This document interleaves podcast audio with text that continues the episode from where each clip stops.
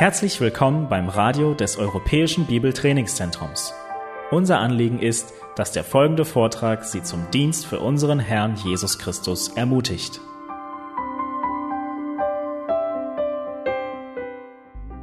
Ja, es ist eine große ähm, Freude, dass wir heute Morgen Gottes Wort ähm, lesen, auslegen und anwenden dürfen. Ähm, ich nehme an, dass ihr auch gerne Musik hört. Ja, die meisten von euch, vor allem jetzt in der Weihnachtszeit, hören wir in der Regel sehr gute Musik. Und Solo ist schon unglaublich, äh, wenn wir so ein Solo-Stück hören, das ist schon unglaublich großartig. Ähm, aber ich weiß nicht, wie es euch geht, wenn ein ganzes Orchester miteinander harmoniert, ähm, dann ist es atemberaubend. Ähm, die ganzen Geigen, die Posaunen, die Becken, der Kontrabass, das Klavier, ich meine alle, alle Instrumente zusammen, ähm, das ist ähm, das ist wie, wie ein Orchester harmoniert und zusammenspielt. Allerdings funktioniert ein Orchester etwas anders wie ein Solist. Ein Orchester setzt sich nicht zusammen aus vielen einzelnen Solo-Sängern oder Spielern, sondern im Orchester sind alle Instrumente aufeinander abgestimmt, um zu harmonieren. Ähm, als Gemeinde sind wir in gewisser Weise wie ein großes Orchester. Und zwar ein Orchester, das die Tugenden unseres himmlischen Dirigenten verkündigt, der uns wiedergeboren hat aus der Finsternis zum Licht. Und in gewisser Weise soll durch dieses Orchester, durch uns, durch die Gemeinde, soll die wohltuende Musik des Evangeliums in diese Welt hinaus schallen und gehört werden. Nun, allerdings sind wir als Gläubige ähm, nicht äh, so, äh, nicht berufen als einzelne solo singende One-Man-Show ähm, Leute ähm, eine Show zu machen, lauter einzelne Solisten, sondern ganz im Gegenteil. Ähm, jeder von uns, er spielt an seinem eigenen Platz im großen Orchester Gottes. Nun, es kann manchmal durchaus sein im Gemeindeleben, äh, der eine oder andere merkt das vielleicht oder, ähm, oder ertappt sich selbst dabei, dass es manchmal gerade in den zwischenmenschlichen Beziehungen ähm, sich manchmal ein bisschen Herausforderungen ergeben. Aber das heißt nicht, dass wir im falschen Orchester sitzen, ähm, nein, wir sind im richtigen Orchester, sondern es heißt, ähm, dass sich gewisse Dinge eingeschlichen haben, ähm, über die wir wachsam sein müssen. Heute Morgen werden wir uns in Philippa Kapitel 2 in den ersten vier Versen einen der grundlegendsten Abschnitte ansehen in Bezug auf Einheit in der Gemeinde. Ähm, es ist einer der ähm, sehr grundlegenden und wichtigen Abschnitten. Ähm, mehrmals spricht Paulus dieses Thema an. Ähm, die Gemeinde in Philippi, ich wir sind schon einiges durchgegangen, sie war eine weitestgehend ähm, gesunde Gemeinde. Es gab keine großen Irrlehren, ähm, die Paulus ähm, äh, vehement adressieren muss.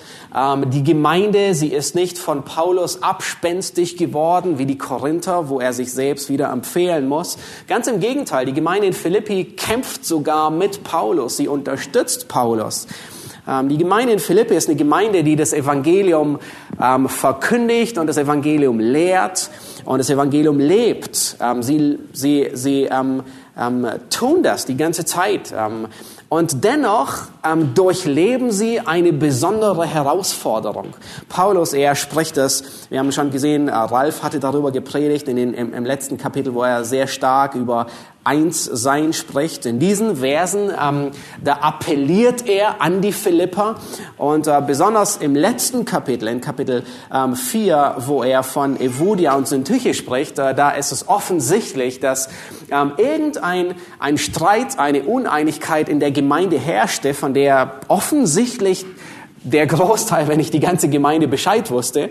Und äh, Paulus spricht es an, adressiert es und sagt, mein lieber Mitknecht, nimm du dich dessen an. Nun, Gott nimmt die Einheit in der Gemeinde, die Einheit unter Geschwistern äußerst ernst. Und äh, so finden wir in vielen neutestamentlichen Briefen dieselbe Ermahnung. Paulus, er schreibt sie immer wieder an unterschiedliche Gemeinden, an die Korinther, an die Römer, an die Epheser. Ähm, ermahnt er sie, ähm, in der Einheit, ähm, die Einheit zu bewahren. Ähm, gleichzeitig sehen wir, dass Jesus in der dunkelsten aller Stunden, ähm, kurz unmittelbar vorm Kreuz, ähm, wo man eigentlich davon ausgehend, dass er nur noch an sich denkt, nur noch an all das, was ihm bevorsteht, da sehen wir im hohen priesterlichen Gebet in Johannes 17, dass er eben an seine Jünger denkt und an alle, die mitgläubig werden. Und dort sagt er in Kapitel 17, Vers 21, auf dass sie alle eins seien. Er betet für alle, die an ihn glauben und dann bittet er. Ich meine, in dieser Stunde, wo eigentlich unser Kopf wahrscheinlich woanders wäre, aber in dieser wird, das macht so deutlich, wie wichtig dieses Thema Christus selbst ist. Er betet dort auf, dass sie alle eins seien, gleich wie du, Vater, in mir und ich in dir, dass auch sie in uns eins seien, damit die Welt glaube, dass du mich gesandt hast und ich habe die Herrlichkeit, die du mir gegeben hast, ihnen gegeben, auf dass sie eins seien, gleich wie wir eins sind. Die Einheit ist Christus so wichtig, besonders für seine Gemeinde und in seiner Gemeinde, weil es spiegelt die Einheit in der Dreieinigkeit wider. In Sprüche 6, ähm, da wird es negativ ausgedrückt, wie sehr Gott Uneinigkeit hasst, abgrundtief. In Sprüche 6, Vers 19, ähm, da wird gesagt, diese sechs hasst der Herr. Und sieben sind seiner Seele ein Gräuel. Ich meine, die, die fürchterlichsten Worte werden gebraucht. Und es werden einige Dinge aufgezählt, stolze Augen, eine falsche Zunge. Und ganz am Schluss wird gesagt, einer, der Zwietracht sät zwischen Brüder. Das heißt, einer, der Uneinheit in die Gemeinde hineinbringt. Ähm, das ist was, was Gott wirklich hasst. Er nimmt ähm, Einheit äußerst ernst. Und ähm, das ist einer der Abschnitte, den wir uns heute ansehen wollen.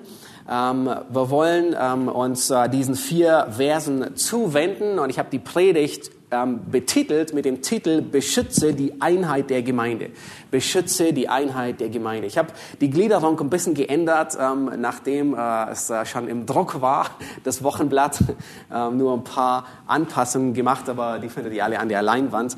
Was wir uns heute ansehen werden, ist, wir wollen uns ansehen, nun, wo kommt die Motivation für Einheit in der Gemeinde her? Äh, in besonderer Weise in Vers 1 wird das aufgezeigt. Wir wollen uns ansehen, was ist das Merkmal von Einheit oder die Merkmale von Einheit. Wie sieht Einheit aus? Ähm, dort nennt äh, in Vers 2, da nennt Paulus uns vier Dinge, ähm, wie Einheit aussieht. Und äh, zum Schluss ähm, wollen wir uns in den Versen drei und vier die Methode für Einheit in der Gemeinde ansehen. Und wie ähm, können wir die, die Einheit bei uns ähm, erhalten? Wie können sie, wir dafür kämpfen? Ähm, wie können wir sie ähm, beschützen? Lasst uns den Abschnitt lesen und ich möchte der Vollständigkeit halber, möchte ich bis Vers 11 lesen, auch wenn wir heute nicht äh, bis Vers 11 äh, durchpredigen, wofür die Zeit überhaupt nicht reichen würde. Aber ähm, äh, die, der, der ganze Abschnitt, er gehört zusammen. Ähm, einer der Ausleger, er beschrieb diesen Abschnitt mit einer Bachkantate. Und zwar sagte er, man muss die von Anfang bis Ende hören und dann noch einmal beginnen sie zu hören. Ähm, ich denke, es ist ein guter Vergleich, einfach weil wie diese Verse in einer Harmonie ähm, ähm, dieses äh, Thema widerspiegeln. Lass uns Philippa 2 ab Vers 1 lesen und äh, bis Vers 11, auch wenn, ähm, wenn, nur, ja, wenn die Predigt nur bis Vers 4 geht. Gibt es nun bei euch Ermahnung in Christus? Gibt es Zuspruch der Liebe? Gibt es Gemeinschaft des Geistes? Gibt es Herzlichkeit und Erbarmen? So macht meine Freude völlig, indem ihr eines Sinnes seid, gleiche Liebe habt, einmütig auf das eine bedacht seid. Tut nichts aus Selbstsucht oder nichtigem Ehrgeiz, sondern in Demut achte einer den anderen höher als sich selbst. Jeder schaue nicht auf das Seine, sondern jeder auf das des anderen. Denn ihr sollt so gesinnt sein, wie es Christus Jesus auch war, der, als er in der Gestalt Gottes war, es nicht wie einen Raub festhielt, Gott gleich zu sein, sondern er entäußerte sich selbst, nahm die Gestalt eines Knechtes an und wurde wie die Menschen. Und in seiner äußeren Erscheinung als ein Mensch erfunden, erniedrigte er sich selbst und wurde gehorsam bis zum Tod, ja bis zum Tod am Kreuz. Darum hat Gott ihn auch über alle Maßen erhöht und ihm einen Namen verliehen, der über alle Namen ist, damit in dem Namen Jesu sich alle Knie derer beugen, die im Himmel und auf Erden und unter der Erde sind und alle Zungen bekennen, dass Jesus Christus der Herr ist zur Ehre Gottes des Vaters.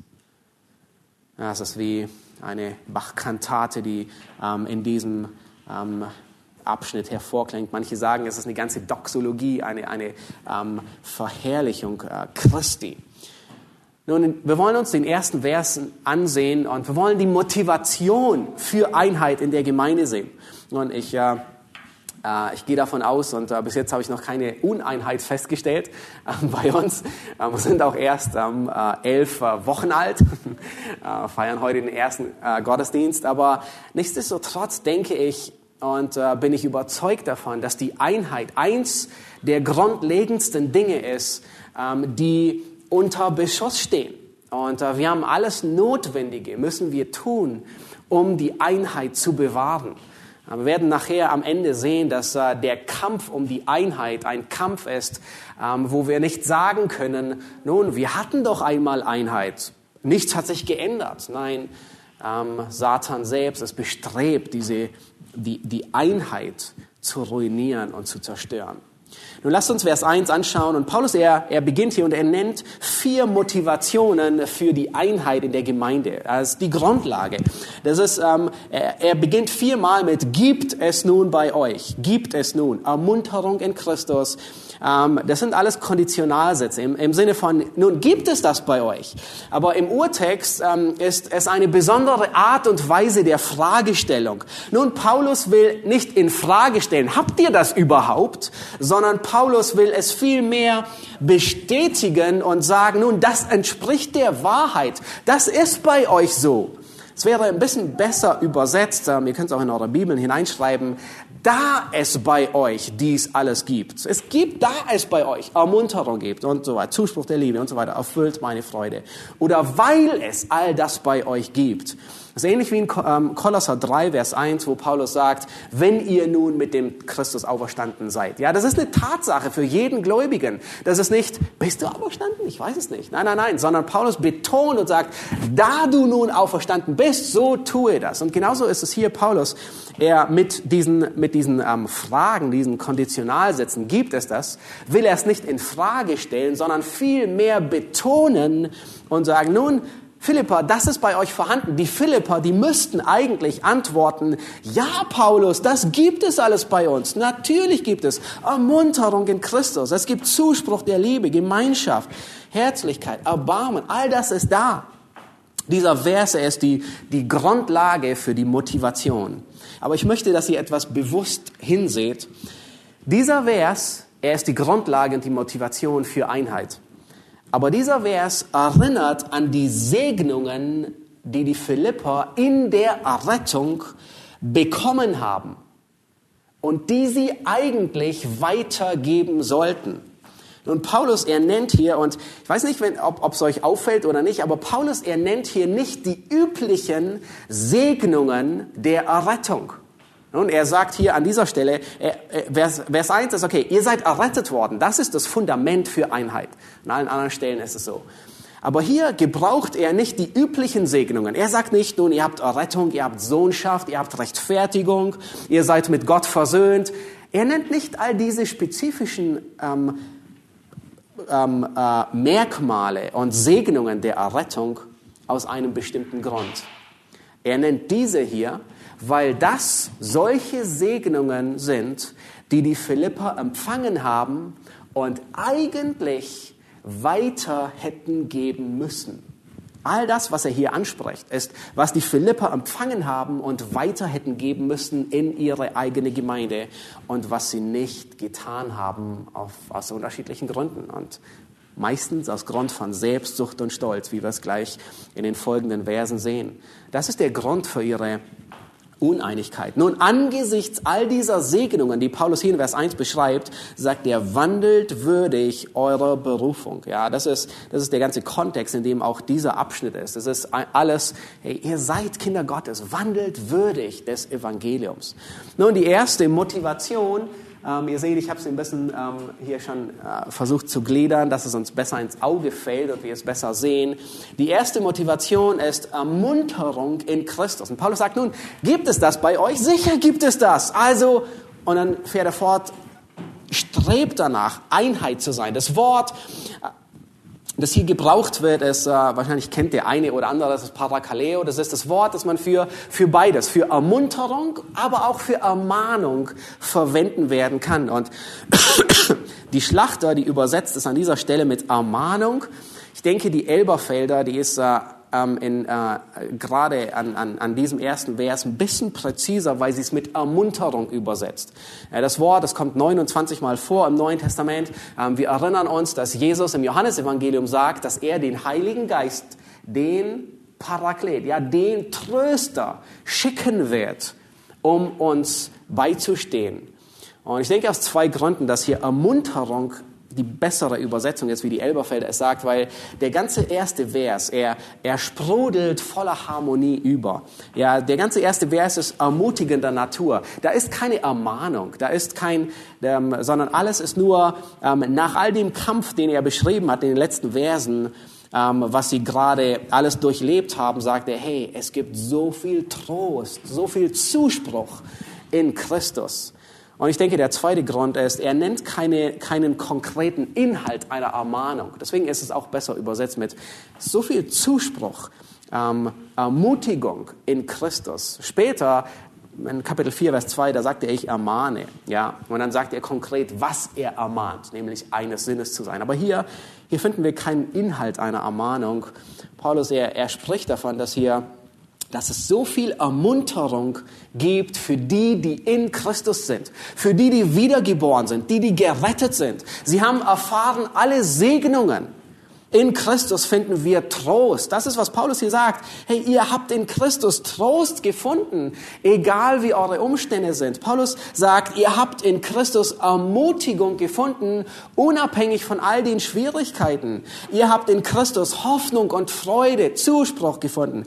Ähm, Christus ist euch die Quelle allen Trostes geworden. Reicht das nicht aus, würdig zu wandeln? Nun, eigentlich schon. Aber Paulus, er geht noch weiter und er sagt, nicht nur gibt es ähm, Ermunterung, sondern er sagt, nun, habt, ihr habt auch Zuspruch der Liebe erfahren.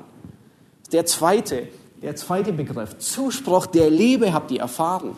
Nun, diese Aussage verdoppelt die erste Aussage. Es bedeutet mit jemandem freundlich reden. Und Paulus, er erinnert die Philippa und sagt, all das sind die Auswirkungen die ihr bekommen habt. Auswirkungen aus der Liebe. Die Liebe Gottes, die ist ausgegossen in eure Herzen. Ihr habt den Zuspruch der Liebe Gottes erfahren, ihr Philippa.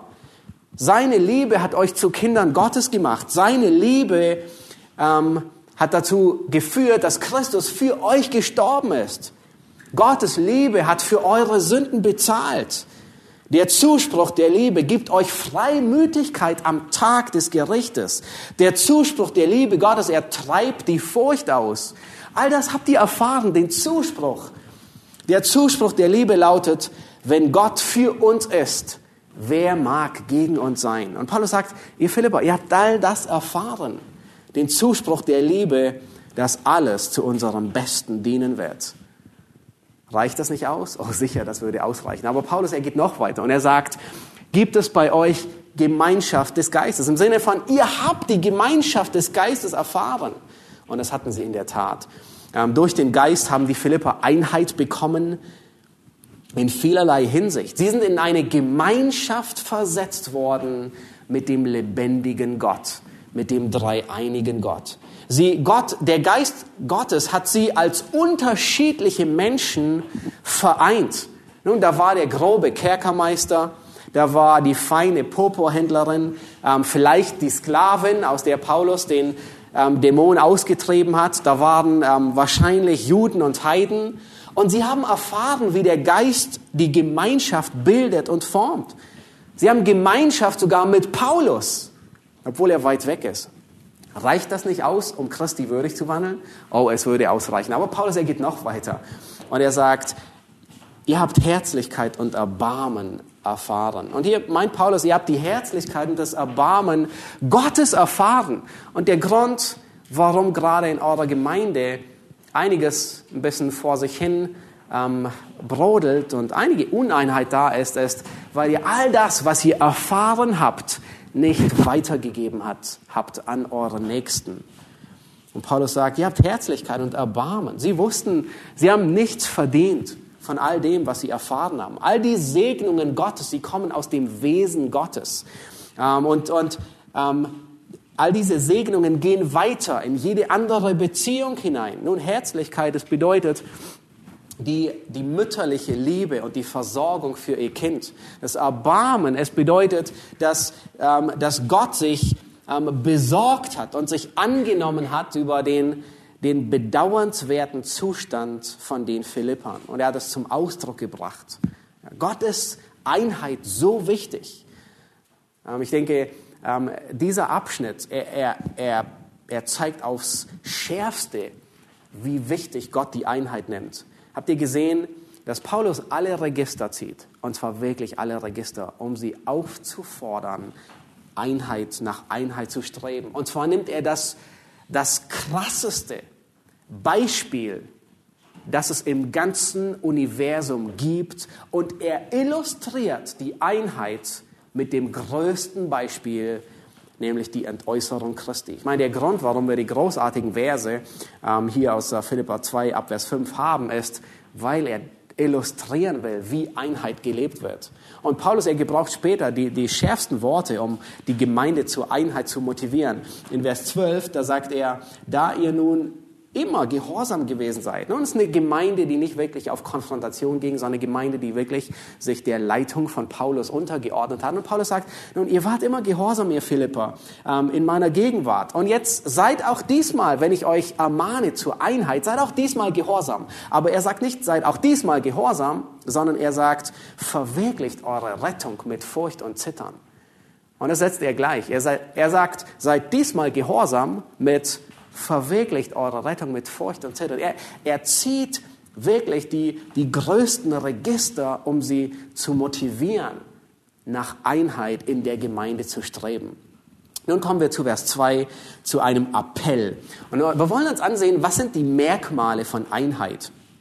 Ähm, in Vers 2, Paulus sagte, ja, weil all das bei euch vorhanden ist, es ist da, gebt es weiter.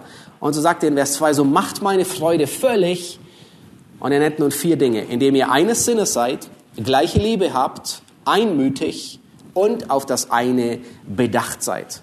Nun, Paulus, er hat schon bisher im Philipperbrief mehrmals bestätigt, dass er sich andauernd freut. Ja, es ist der Brief, wo er am meisten Freude ausdrückt. Er hat sich gefreut, weil sich das Evangelium ausbreitet obwohl einige es mit falschen Motiven predigen. Und hier drückt er seine Freude aus, wenn Gläubige das Evangelium leben. Das heißt, Paulus hat Freude daran, das Evangelium breitet sich aus und ich freue mich, wenn ich sehe, dass andere das Evangelium leben und das Evangelium sichtbar wird. Nun, sein Leben ist schon erfüllt mit Freude, aber irgendwie hat da noch mehr Freude Platz. Und er sagt, erfüllt meine Freude, mach, fügt dem noch hinzu. Das Ziel, was Paulus hier verfolgt, ist, dass ihre Beziehungen wiederhergestellt werden.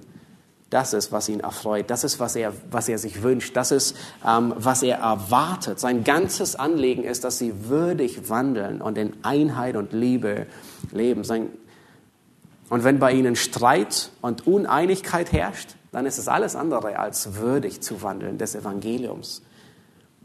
Nun, wie sieht es aus? Was sind Merkmale von Einheit? Nun, schaut euch an, das erste, Einheit beginnt mit der Gesinnung. Und das ist so radikal. Ähm, Paulus, er sagt, nun, indem ihr eines Sinnes seid. Und die Einheit, und ich meine, all, all das, was wir uns anschauen, ist anwendbar überall, wo Menschen in Beziehungen leben. Es ist anwendbar auf, auf besonders die Ehe und die Familie ist es anwendbar, diese Prinzipien auf ähm, das Zusammenleben, ähm, den, den Dienst, äh, das Arbeiten.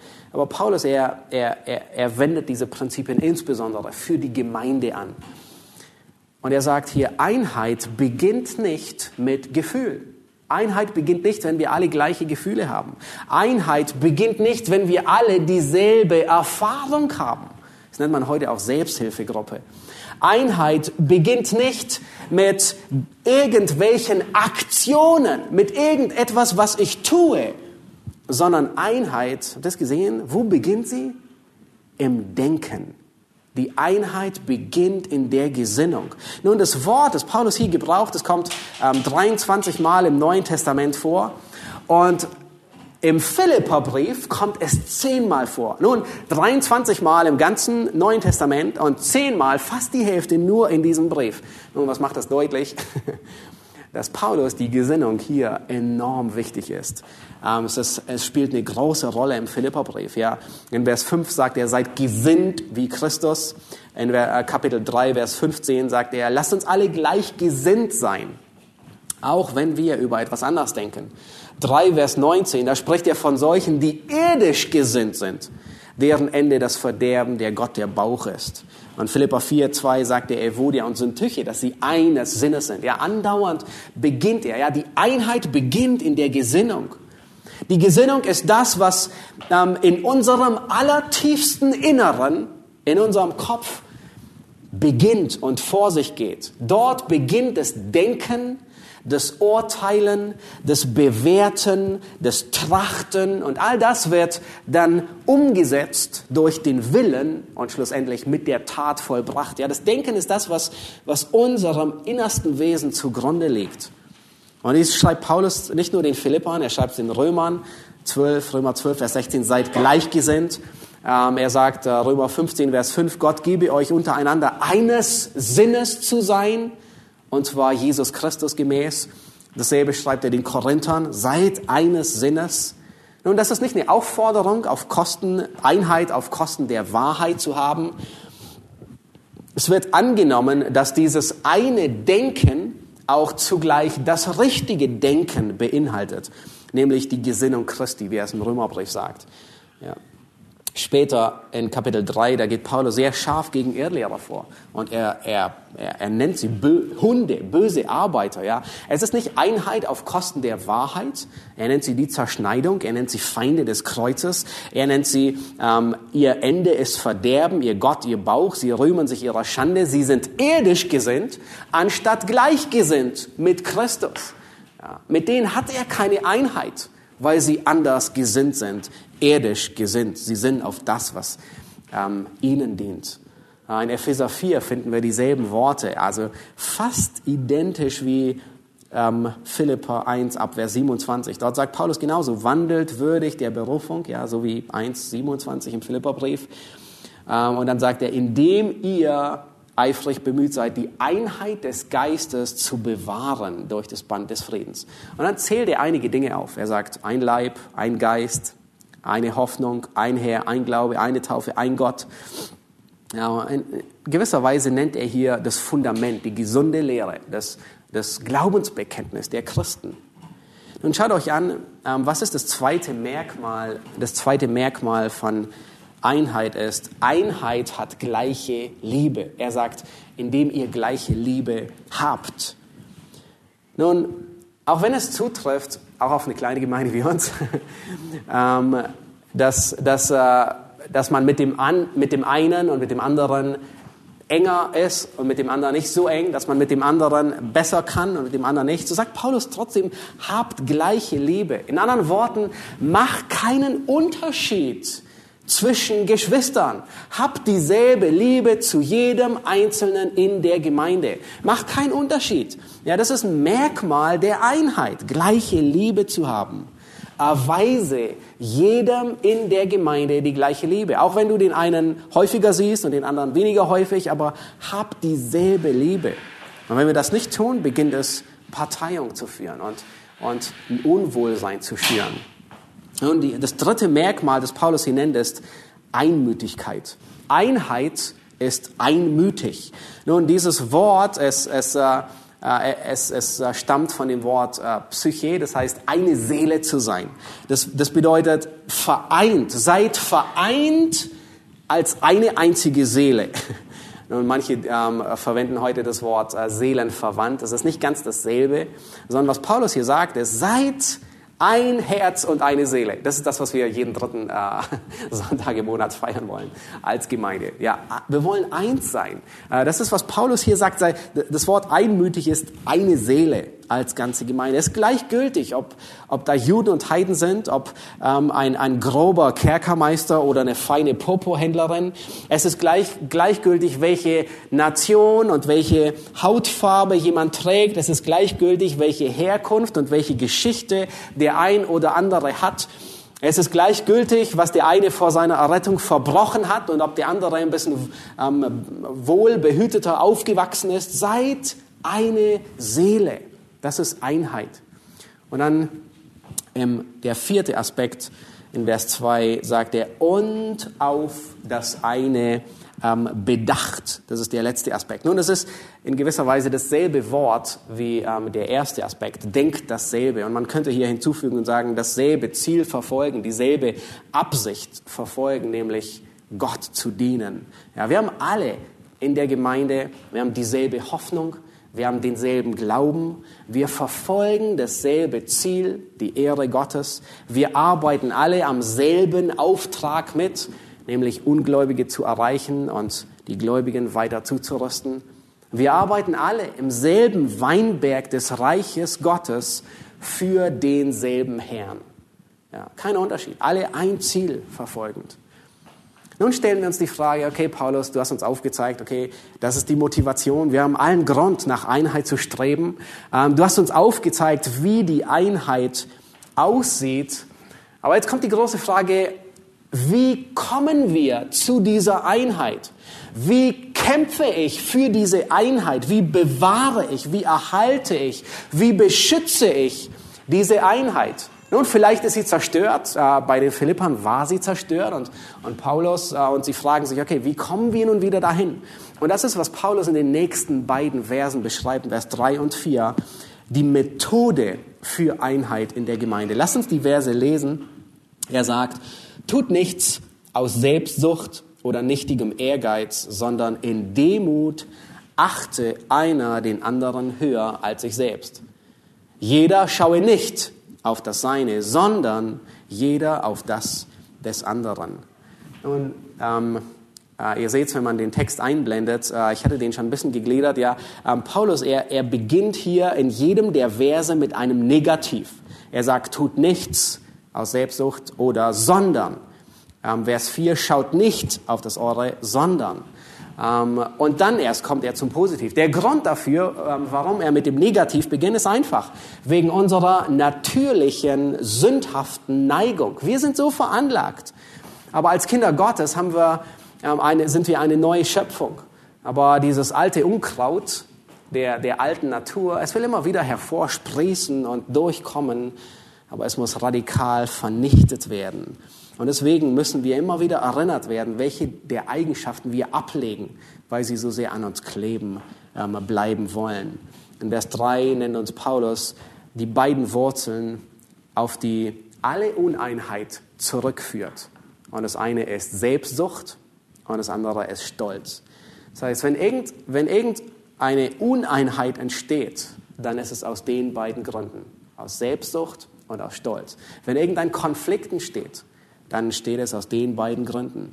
Ähm, wenn irgendeine zwischenmenschliche Beziehung zwischen uns erkrankt und getrübt wird, dann ist es aus den beiden Gründen, aus Selbstsucht und aus Stolz. Und Paulus sagt, tut nichts aus Selbstsucht. Nun, achtet darauf, was Paulus sagt und was er nicht sagt. Sagt Paulus, tut überhaupt nichts für euch selbst.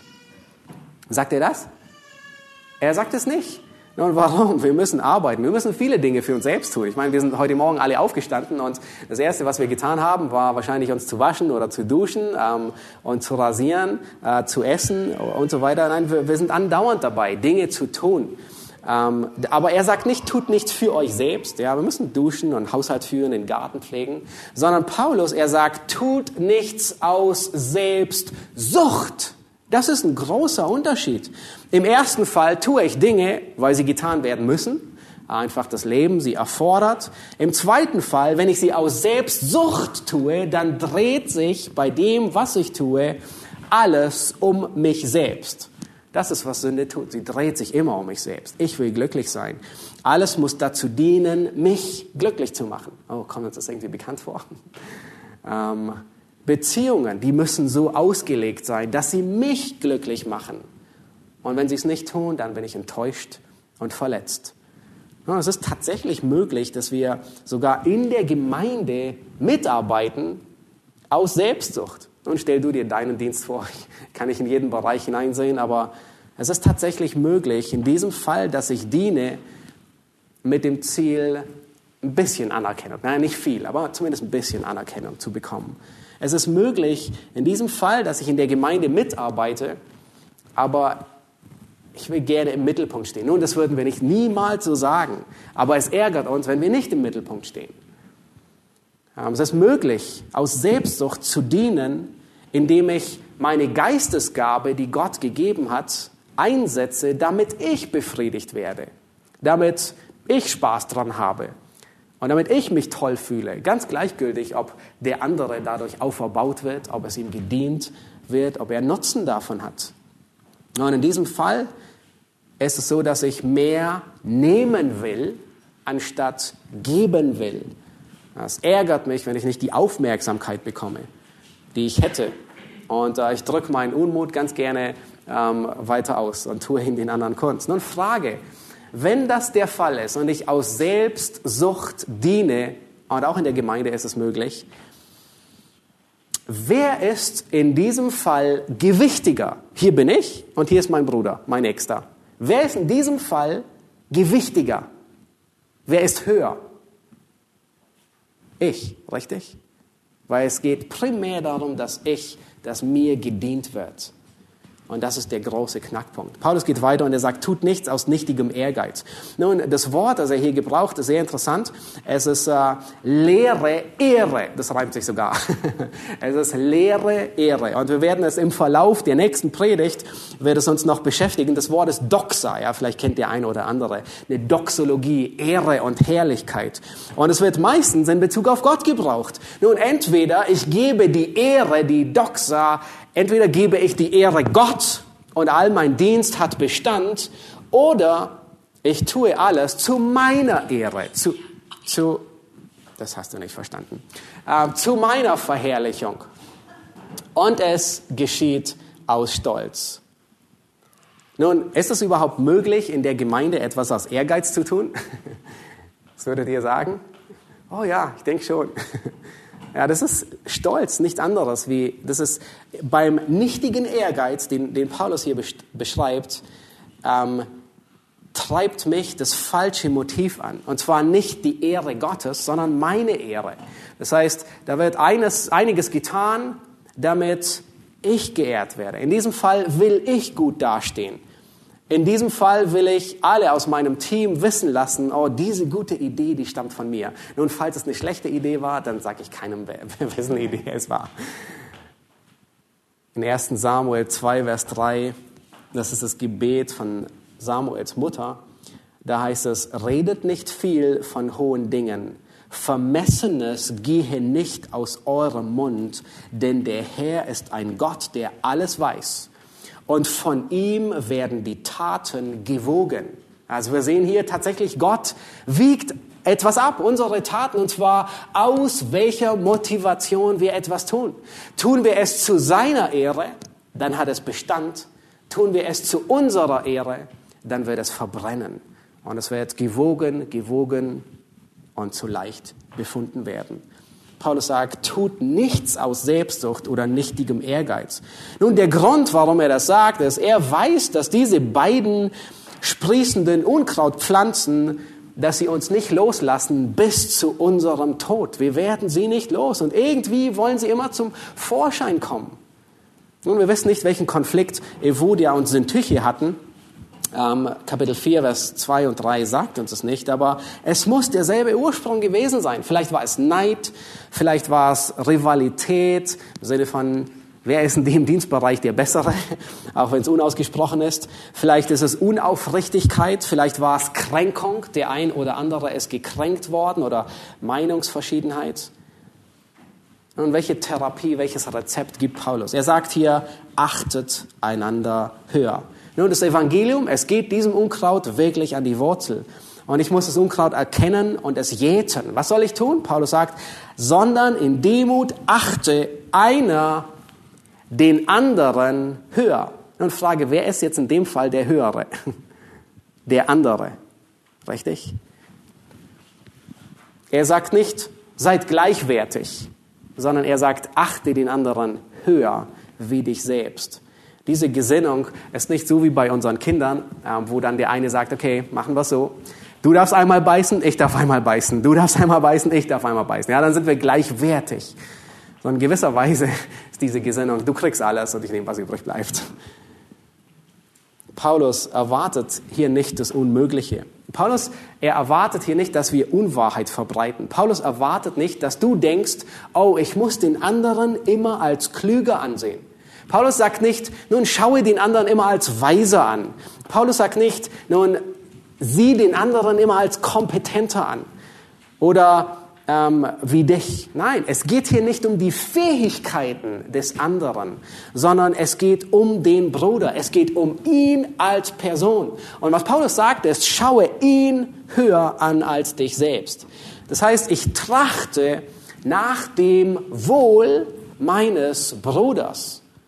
Und in dem Moment, wo sein Wohl mit meinem Wohl kollidiert, dann ist welches Wohl gewinnt? Sein Wohl. Und meins geht unter. Das Wort hat etwas mit Wertigkeit zu tun. Paulus gebraucht dasselbe Wort und auch Petrus für die Obrigkeit. Ja, es bedeutet, nun in dem Fall hat die Obrigkeit mehr Gewicht. Ähm, und das ist nichts anderes. Ja, wenn, äh, wenn wir uns überlegen, wem gehorchen wir? Äh, wir fahren auf der Straße und äh, wem müssen wir gehorchen? Ich, ich habe Lust, in der Ortschaft mit 100 Sachen daher zu brausen, bin spät dran und ich habe es eilig und ich bin gut gelaunt und was auch immer. Ähm, da ist eine, ein Wohl kollidiert mit dem anderen Wohl. Nun, wer hat das schwerere Gewicht? Die Obrigkeit. Und genau dasselbe sagt Paulus hier, ähm, dass wenn, wenn das Wohl kollidiert, dann ist meins, geht meins unter. Genauso soll die Haltung sein. Im Abwiegen wiegt das Wohl des anderen mehr wie mein Wohl. Und es gab einen berühmten Dirigenten, Leonard Bernstein, und er wurde einmal gefragt, ähm, was ähm, in einem Orchester ähm, eins der unbeliebtesten Instrumente sei. Und äh, er antwortete ziemlich lächelnd und sagte nun, ähm, er musste nicht lange überlegen. Er sagte, die zweite Geige ist das unbeliebteste Instrument. Jeder möchte furchtbar gern die erste Geige spielen und es gibt nur wenige, ähm, die mit Begeisterung das gleiche Instrument für die zweite Geige aufbringen. Alle streben nach der Stellung des ersten Geigers und nur wenige verstehen, wie wichtig die zweite Geige ist. Und dann sagt er, die berühmtesten Orchester der Welt sind die, welche die besten zweiten Geiger haben. Denn alle Orchester haben ausgezeichnete erste Geiger. Ohne die zweite Geige gibt es keine Harmonie. Ich finde diesen letzten Satz so zutreffend. Ohne die zweite Geige gibt es keine Harmonie. Und das ist ähm, kurz zusammengefasst, was Paulus hier sagt. Nun, was bringt Harmonie in Disharmonie? Was bringt Einheit in Uneinheit? Die zweite Geige. Und das ist, wozu er uns hier auffordert. Es ist so wichtig. Schaut euch an, wo wird dieser Kampf geführt? An einem unscheinbaren Ort. Dieser Kampf wird im Denken geführt, im Kopf. Dieser Kampf wird nicht auf der Bühne geführt. Dieser Kampf wird nicht ähm, mit dem Winkel unserer Mundwinkel gemessen. Ja, je, je höher sie gehen, desto besser. Nein, dieser Kampf wird geführt in meinem Denken, wie ich meinen Bruder und meine Schwester ansehe. Achte ich sie höher oder achte ich sie tiefer? Diesen Kampf sieht man nicht. Man sieht meistens nur die Auswirkungen, aber auch nicht sofort. Paulus sagt, ach, in Demut. Nun, dieses Wort, erstaunlicherweise, es kommt bis zur Zeit des Paulus, taucht es in keinem literarischen griechischen Werk auf bis dato. Josephus gebraucht das Wort später eher als Zaghaftigkeit, aber mehr als Schwäche wie eine Tugend. Es macht so deutlich, dass Demut in einer Welt, die nach dem Prinzip strebt, nur die Besten und Stärksten werden überleben, ähm, dass dieses Prinzip der Demut nicht als Tugend angesehen wird. Die Vorstellung von einem Helden ist, dass er allen seinen Willen aufdrückt und sie überzeugt, Und mit dieser Haltung werden wir uns noch beschäftigen, wenn wir die nächsten Verse später äh, durchgehen in den folgenden Predigten. Paulus sagt, achte einer den anderen höher als sich selbst. Achte den anderen höher. Nun, wenn ich den anderen höher achte, ähm, es hat nichts mit Tun zu tun, sondern das Tun, das kommt.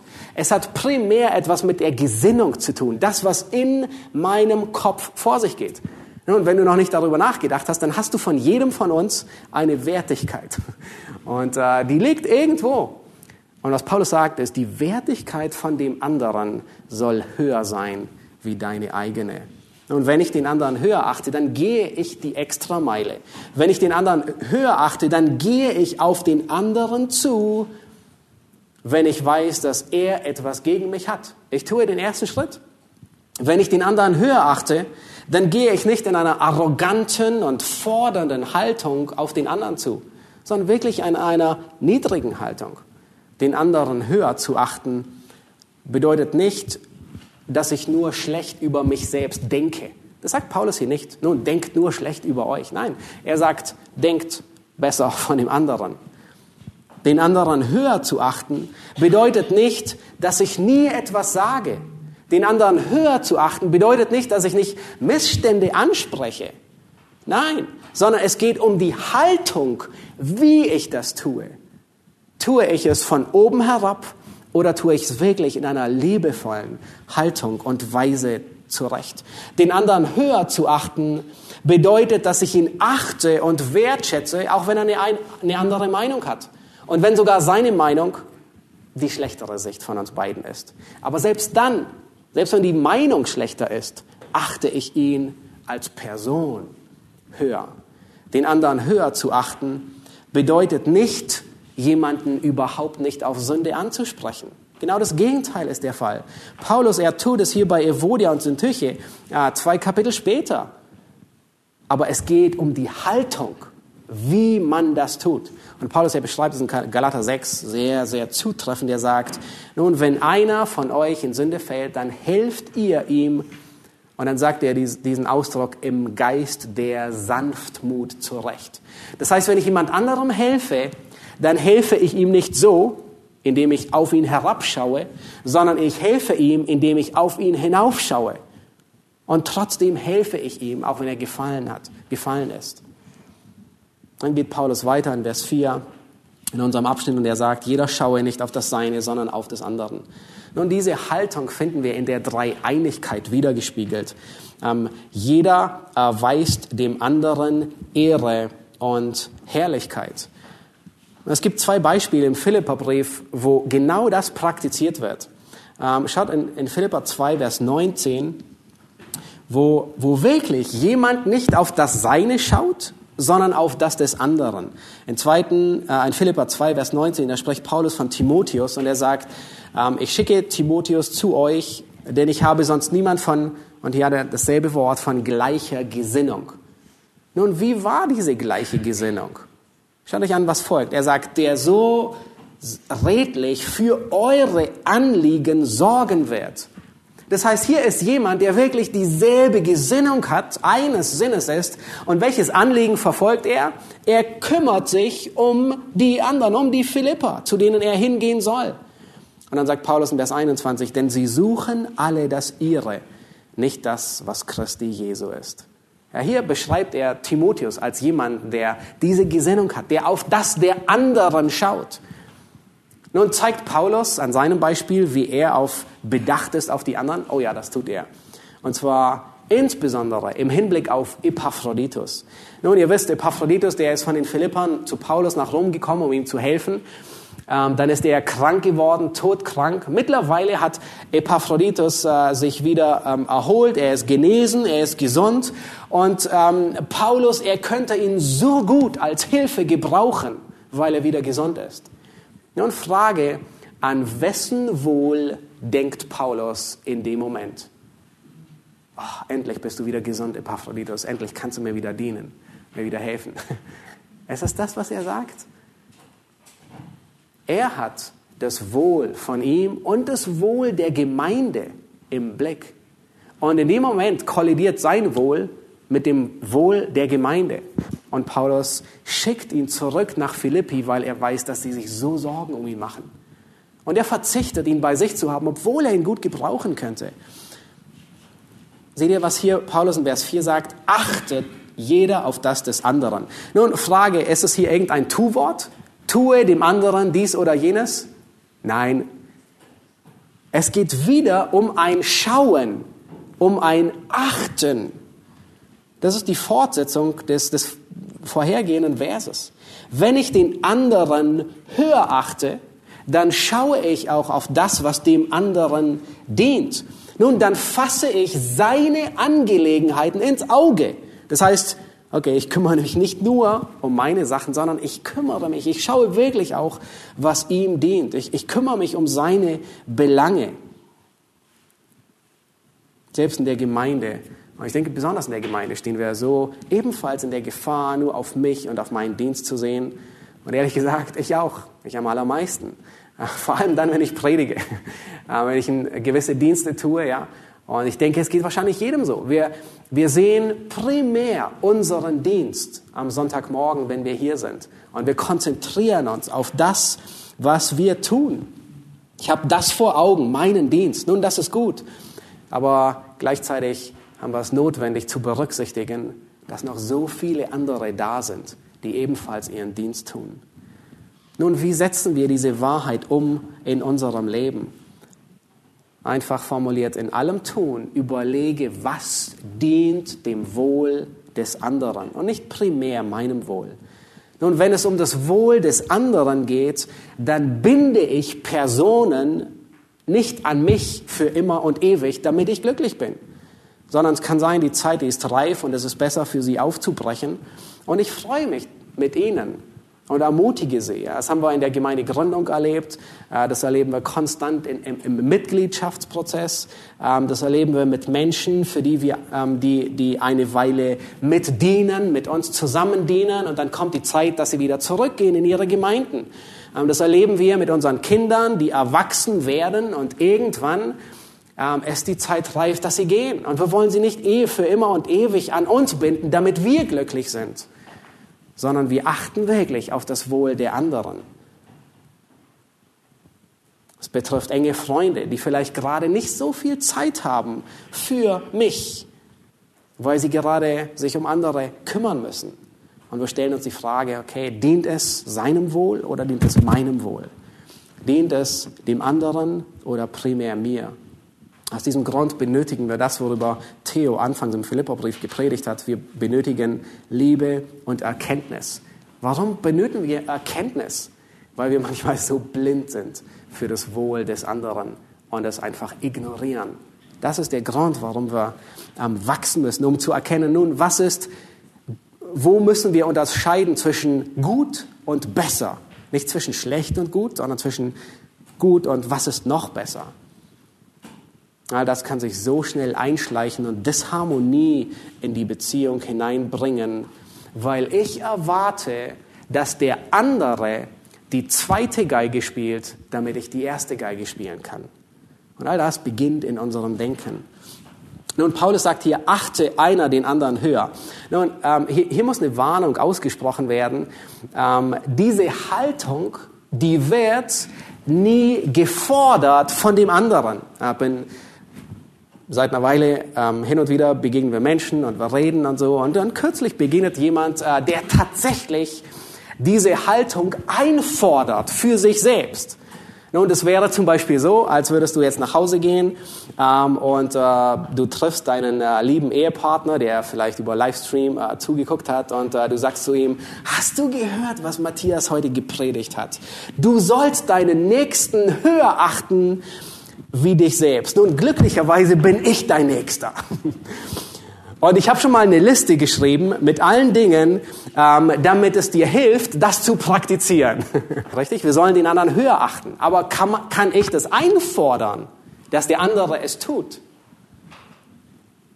Nicht wirklich. Was geschieht in dem Moment, wo ich diese Haltung von dem anderen einfordere? Wo platziere ich mich und wo platziere ich den anderen? Höher, richtig. In dem Moment platziere ich mich hierhin und sage, okay, du musst das erfüllen, was deine Aufgabe ist. Und das ist genau das Gegenteil von dem, was wir eigentlich tun sollen.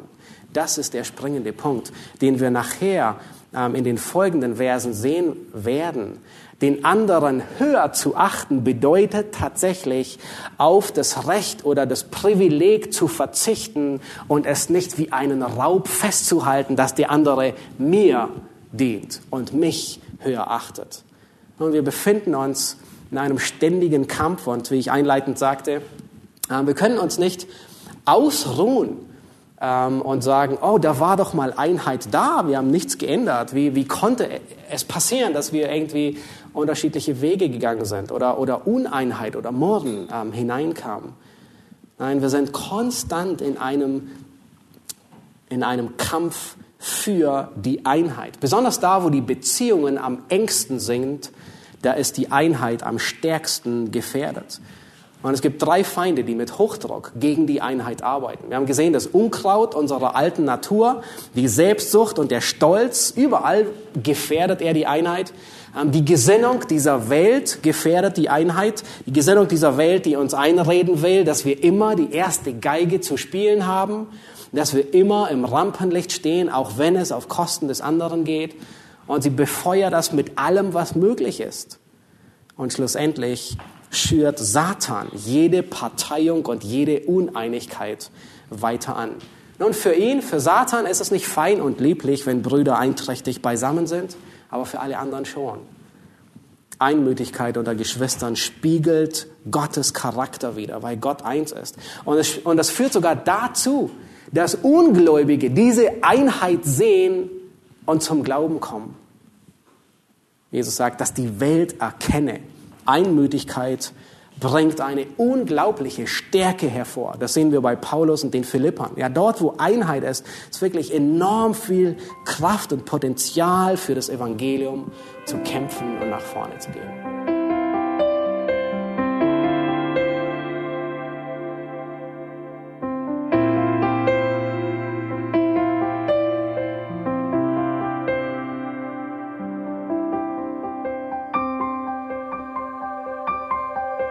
Radio Neue Hoffnung ist frei und ohne Werbung nur aufgrund Ihrer Spenden möglich. Wenn Sie weitere Informationen dazu finden möchten, wie Sie Radio Neue Hoffnung unterstützen können, besuchen Sie die Webseite www.rnh.de.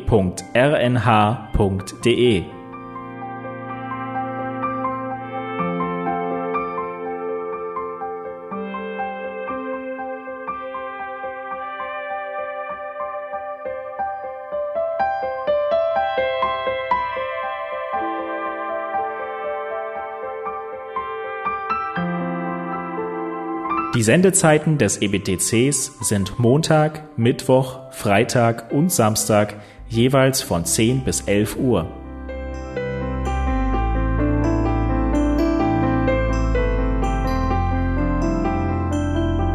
Sie finden uns im Internet unter www.ebtc.org. Eine E-Mail können Sie uns senden an radio.ebtc.org. Telefonisch erreichen Sie uns unter 0049 3060 988 610. Unsere Postanschrift lautet an der Schillingbrücke 4 in 10243 Berlin, Deutschland.